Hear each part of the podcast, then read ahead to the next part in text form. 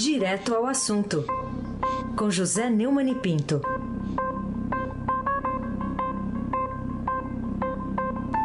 Oi, Neumani, bom dia. Bom dia, Raíssen Abac, o craque. Bom dia, Carolina Ercolim, Tintim por Tintim. Bom dia. Bom dia, Almirante Nelson e o seu pedalinho. Bom dia, Diego Henrique de Carvalho. Bom dia, Frânio Vanderlei. Bom dia, Clã Bonfim, Manuel Alice Isadora. Bom dia, melhor ouvinte, ouvinte da Rádio Eldorado, 107.3 FM, Raíssen Abac, o craque. Neumann, esse ano você tem falado aqui quase que diariamente de tragédias causadas pela negligência, pela impunidade, a gente tem visto uma atrás da outra. Que dizer da, do caso ontem envolvendo né, um acidente envolvendo um helicóptero e uma carreta e a morte do Ricardo Boechat? Bom, é, esse caso é um caso diferente de todos os outros que a gente tem comentado, porque realmente foi um acidente. Houve uma pane no helicóptero, o helicóptero estava para cair e o piloto tentou pousar, eh, pelo visto, pousar no gramado, no meio da, da, da rodovia Anhanguera, terminou sendo surpreendido pelo fato de que isso aconteceu exatamente é, na, nas pontes da, de, pela, é, pelas quais passa o Rodonel é, sobre a Anhanguera e foi o piloto e o Boechat foram surpreendidos pela presença de uma carreta que vinha e estava a, a partir da, da visão lá do céu onde eles estavam. É, a carreta apareceu de repente houve um, uma explosão. Há uma testemunha que disse que alguém um certamente seria o Boechat pulou do helicóptero mas o helicóptero caiu em cima. E foi uma fatalidade. Agora foi uma fatalidade que, de certa forma, ela repete a, a, as coisas que nós temos conversado a respeito da questão da impunidade, da negligência e, e tudo que está por trás né, do, do cenário de grandes crimes né, contra a humanidade, como foi o caso de Brumadinho, contra a juventude e, e os sonhos dos garotos, como foi o caso do CT do Flamengo. É que o, o helicóptero não estava autorizado a fazer é, voos como táxi, né, para fazer transporte. Ou seja, é, é, foi um acidente, não foi é, algo que ninguém deva ser inculpado, mas sempre tem esse, esse detalhe da informalidade, da ausência de uma é, de uma postura mais rigorosa em relação aos, às obrigações que os prestadores de serviço têm que ter. É, eu gostaria de pedir para é, ouvir o, o, presidente da República, o Jair Bolsonaro, falando sobre o, o, o Boechat. Por favor, Mirante Nelson. Uma amizade jornalística passamos muitos momentos juntos, por vezes sendo obviamente contrariado por ele, na maioria das vezes eh, sendo elogiado, simplesmente é, falado algo que interessava para a nação de forma bastante isenta. Um abraço a todo o povo brasileiro. Parece que estamos vivendo momentos difíceis, um atrás do outro. A gente pede a Deus que tenha um ponto final nisso. Não tem que não gostar do Boechat, que raramente, todo mundo é ser humano, pode dar escorregada. Raramente ele estava uma, uma escorregada. Então as críticas dele, por muitas vezes bastante ácidas, mas conseguia trazer o sentimento popular por questões corriqueiras que aconteciam do lado do mal aqui no Brasil. Então, o Ricardo Bochá esse tipo de pessoa que não tinha aquela de eu, eu vou aliviar esse cara por causa disso, eu vou atacá-lo por causa mais por causa daquilo. Então essa voz de Boechat, essa sua essa maneira sincera de se expressar, faz falta sim em nosso meio jornalístico. Bom, é, eu convido o nosso ouvinte, que acabou de ouvir o presidente Jair Bolsonaro, dando uma entrevista para o Datena, na Bandeirantes, a respeito do Boechat, que era a âncora da Bandeirantes, a ouvir o Estadão Notícias de hoje, que é todo sobre Boechat, inclusive com um comentário, um comentário pessoal meu a respeito dele. É, Carolina Ercolim, tintim por tintim. Neumann, eu queria chamar aqui na conversa, colocar um assunto sobre o seu artigo no blog, que começa assim. Moro país tropical. Abençoar Deus, bonito por natureza. Você menciona o seu Jorge, né, um sambista carioca, para falar sobre um país entregue aos ratos. É, obrigado pela oportunidade. a citação do Jorge Benjó. O, o Jorge Benjó é um torcedor do Flamengo, declarado, e deve estar sofrendo tanto quanto o Almirante Nelson, quanto eu com essa história do CT. E já que você citou o começo do artigo, eu vou citar o fim, a respeito especificamente do Flamengo, o time do Jorge Benjó, do Nelson e meu. O delírio da maior torcida de clubes brasileiros é nutrido por mentiras que pertencem apenas à memória, do gênero craque se faz em casa.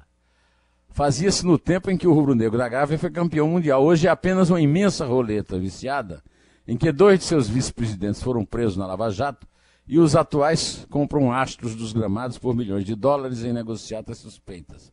Mas reservam aos craques a fazer em casa a imolação do martírio que faz de seu sonho pesadelo e devolve à sua família a miséria da rotina, em que o talento do filho carbonizado impede também a perspectiva de fama, glória, fortuna e idolatria da massa apaixonada e iludida pela cartolagem fria e desonesta. No Brasil, onde prostituta tem orgasmo, cafetão se apaixona e traficante fica viciado, o cidadão não poupa e a autoridade vende sua vista grossa a gananciosos da privataria. Todos cegos, surdos e impunes. O artigo trata do fato de que, a partir de uma reportagem do Globo sobre ninguém pagou nada, nem cumpriu nenhuma pena nos 10 acidentes entre 2007 e 2017, grandes acidentes, e 2017, e há uma perspectiva de que tudo isso volte a acontecer, essa impunidade, essa falta de qualquer tipo de pagamento com os grandes acidentes que abriram esse ano fatídico de 2019. Né? No caso, o CT é, do Flamengo e crime contra a humanidade de Brumadinho, que já vai com cento e quantos mortos? Carolina? 165, né?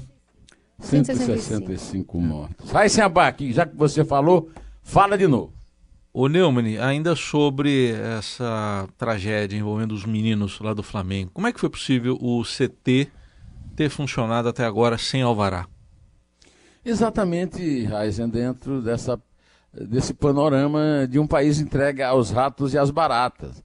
Uh, o cidadão não pune, eh, não poupa, não cobra. Quando cobra, a justiça não age como deveria agir. E a prova disso é o seguinte: então agora estão discutindo a, a indenização que o, é, que o Flamengo é, vai pagar às famílias das vítimas do incêndio. O, o Gonçalo Júnior, um companheiro nosso, repórter do esporte do Estadão, fez uma matéria muito interessante sobre isso.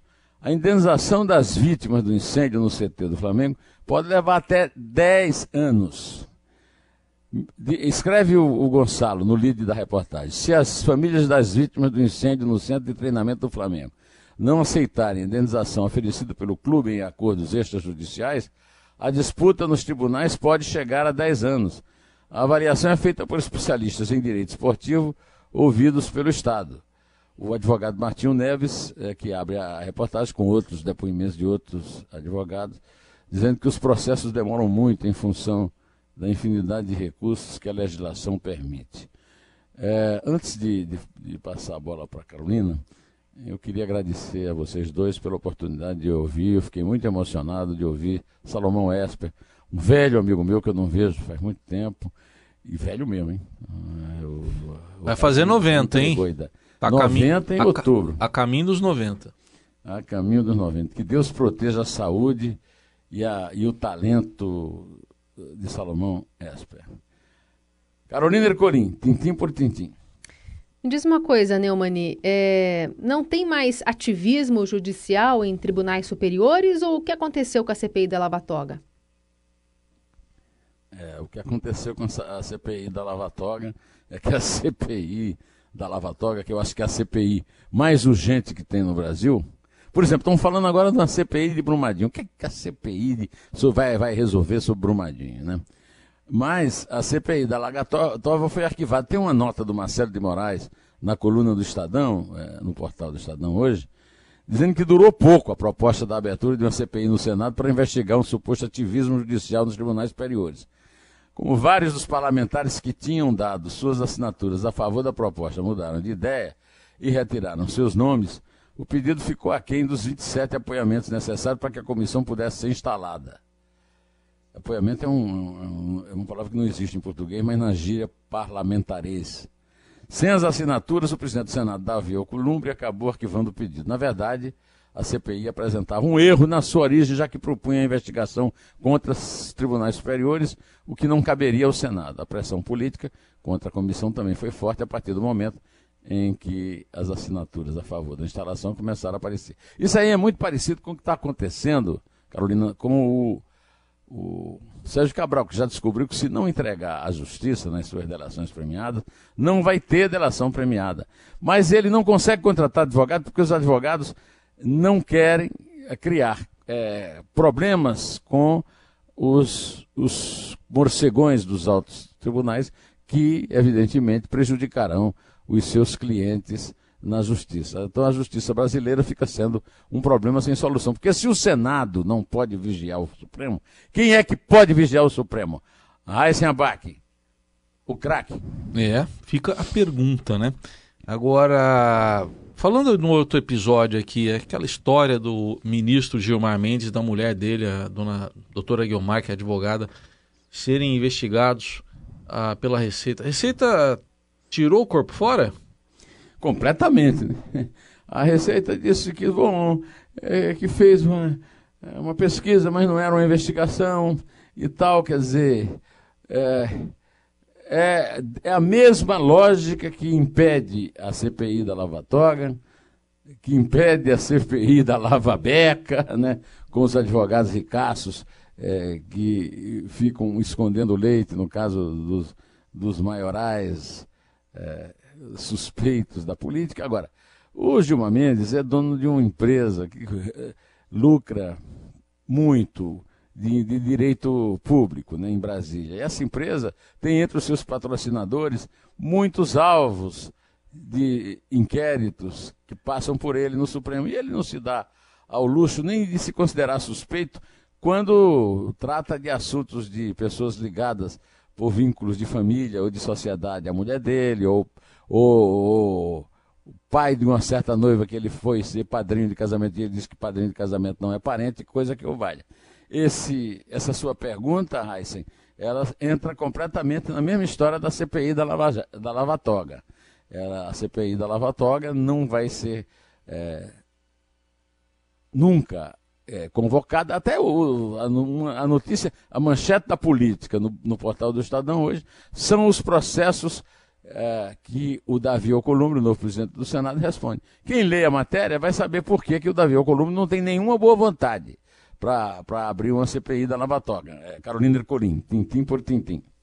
Neumani, por que André Siciliano demitiu a Elisângela Barbieri, né, que era de tal confiança que movimentou até 26 milhões de reais na sua conta lá na, na Assembleia Legislativa do Rio?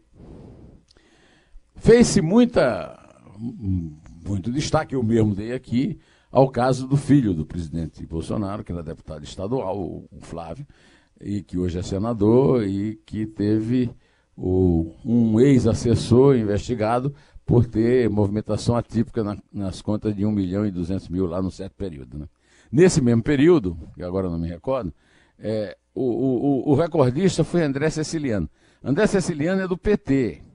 É, era presidente provisório da Assembleia e agora foi é, eleito presidente é, para cumprir um mandato com o apoio do governador Wilson Witzel, que diz que é da renovação política, mas é, trabalha em aliança, por exemplo, com o PT. Agora, o André Siciliano demitiu Elisângela Barbieri. Fica muito difícil provar que não foi queima de arquivo, afinal de contas, era tal confiança dele que movimentou 26 milhões em sua conta na LEG. Se você fazer, fizer uma continha, você vai ver que é mais de 20 vezes o que o Fabrício Queiroz, ficou muito famoso recentemente, que agora sumiu né, na poeira do noticiário, movimentou. Aí sem abaque, o craque. O Neumann, o nosso colega aqui do Estadão, Daniel Vetterman, informa que o presidente Jair Bolsonaro já tem o aval, está autorizado pelos médicos a ter alta do Albert Einstein esta semana, possivelmente amanhã até. É muito bom que o presidente tenha alta e volte a trabalhar, primeiro porque o país inteiro assiste a, a, a normalidade, né? Hoje se comenta muito que o país está entre a anomia e o governo dos filhos, né? a filocracia.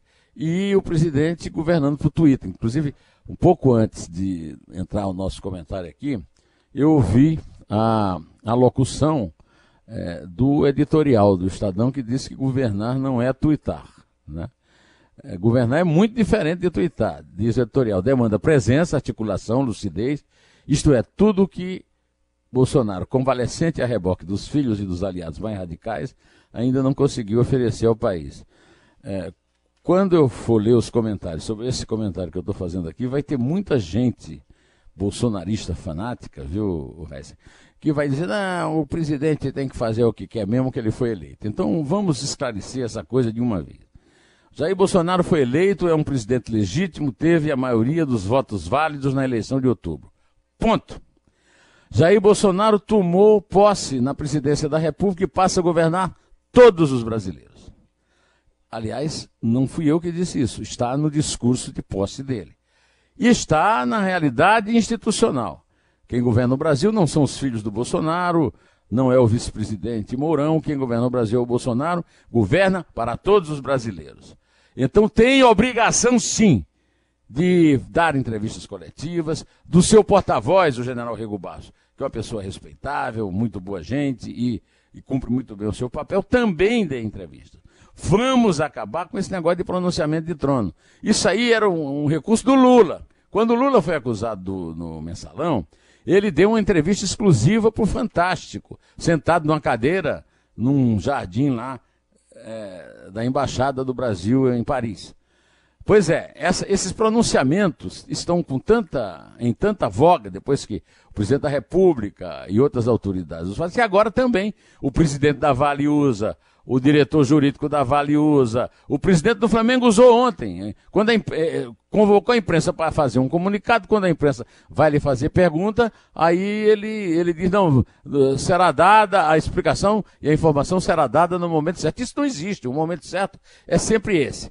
É bom lembrar, em primeiro lugar, que o, o, o, o, Bolsonaro não foi eleito apenas pelos radicais de direita que ficam babando, chamando de mito. Não, ele foi eleito por muita gente que queria ver o PT fora. É, esse número de votos que ele teve não representa a verdadeira força da direita radical que rosna nos meios, é, nas redes sociais. Você ouviu, ah, o, o presidente Bolsonaro é uma pessoa que ganhou a eleição e está governando é, a mercê de sua popularidade pelo fato de ser uma pessoa sincera. Eu confesso a você que ouvi o, o, o, o depoimento que ele deu ao Datena em relação ao Boixá com um pouco de é, pé atrás, porque aquilo é hipócrita, não é o que ele faz na vida comum e esse editorial do Estadão retrata muito bem isso. Vamos parar com esse negócio de pronunciamento de, de trono e com a história de que o Bolsonaro governa só para os fanáticos que votaram nele desde o começo da eleição, que existe até esse, esse tipo de, de, de, cobrança de fidelidade. Uh, Raíssen Abac, o craque. Vou começar aqui. Não, desculpe, Carolina Ercolim. Tintim por tintim. Eu queria saber de Se você. que a voz do Raíssen não é tão fina assim. Né? Não é, né? Obrigado. Ele deu uma engrossada agora, você percebeu? Obrigado. Valeu. Obrigado. Valeu. O Neumann. Oh. É, me diz uma coisa, para que, que serve o cargo de coordenador dos núcleos de acompanhamento de políticas públicas criado pelo PT? Serve para um emprego para Fernando Haddad e para manter o PT e o Lula uh, na, na, na, no, na, espuma das ondas da política no noticiário. Né? É, não tem nada mais, nada menos do que, do que isso. Né? O cargo foi criado para ele e vai ter a missão de verificar as ações do governo Bolsonaro. Né? o, o, o, antagonista, com aquela sua ironia de sempre, disse que o poste nunca vai deixar de ser um poste. A pretensão do poste agora, Carolina, é ser Shadow Cabinet, que é uma expressão britânica, que é o seguinte: eu não sei se você já assistiu alguma sessão da Câmara dos Comuns na Inglaterra, a oposição fica de um lado e o governo fica no outro. O líder da oposição enfrenta frente a frente, a, o, o, no caso hoje, a primeira-ministra, o, o primeiro-ministro, quem tiver no, no poder por, representando o partido que ganhou as eleições. Então, é, a democracia britânica funciona desde o tempo de João Sem Terra, né? É, da Revolução Gloriosa, e, e desse, desse, jeito. Né? Então, é, vamos ver como é que o PT se adapta a, aos termos da democracia britânica. Com o, o, aliás, o, o Fernando Haddad não é muito chegado ao trabalho. Ele era um professor bastante é, pouco, vamos dizer assim, pouco elogiado pelo seu desempenho e também pela sua assiduidade. De qualquer maneira, para aparecer na imprensa, talvez ele trabalhe até um pouco mais. Eu quero saber o que é que o PT, depois de, toda a, de todo o desempenho negativo dele na eleição, vai ter a falar mal das ações de Bolsonaro, que ganhou a eleição. Se o Bolsonaro começar a governar para todos os brasileiros e não reservar esses gestos democráticos apenas para quando algum um jornalista crítico morre. Vamos contar? Vamos lá? É três? É dois? É um, um té.